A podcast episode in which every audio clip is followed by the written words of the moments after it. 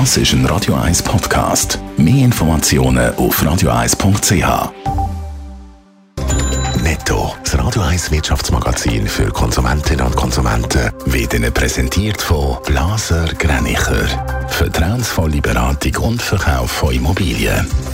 blasergreinicher.ch Dave Burkhardt. Im Flugverkehr zu Europa macht sich der Personalmangel deutlich bemerkbar. So sind im letzten Sommer über ein Drittel der Flüge mit Verspätung gestartet. Vor der Pandemie ist es noch ein Viertel gewesen. Das zeigt eine Untersuchung vom Unternehmen AirHelp. Betroffen sind von diesen Verspätungen knapp 100 Millionen Passagiere. Der Schweizer Pharmakonzern Roche kommt in der EU Zulassung für die Medikamente Columvi über. Das Mittel wird gegen eine schnell wachsende Form von Blutkrebs eingesetzt. Schon vor einem Monat hat Roche Zulassung für Columvi in den USA bekommen.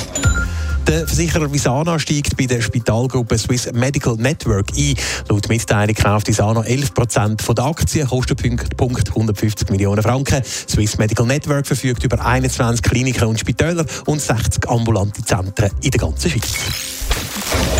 Knapp 80 Fälle von Wirtschaftskriminalität sind im letzten Jahr vor Gericht verhandelt worden. Das ist gegenüber dem Vorjahr eine weitere Zunahme. Dave Burkhardt, die Zunahme hat auch mit der Corona-Pandemie zu tun.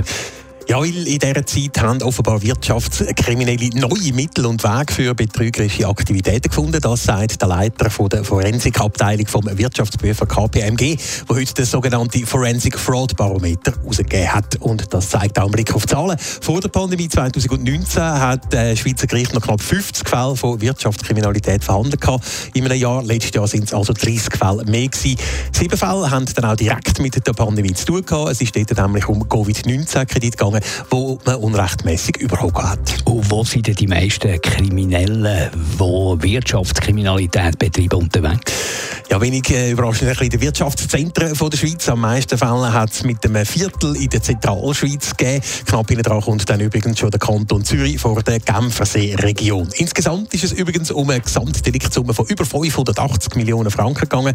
Die grössten Schäden sind mit Abstand der öffentlichen Institutionen entstanden, zum Beispiel wegen Sozialversicherungsbetrug. Öffentliche Institutionen sind für Kriminelle darum besonders attraktiv, weil dort meistens ein Haufen Geld verwaltet wird und der häufig komplexe Aufbau kriminelle Machenschaften begünstigt.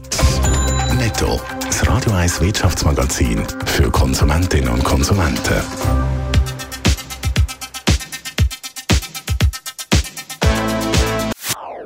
Das ist ein Radio 1 Podcast. Mehr Informationen auf radio1.ch.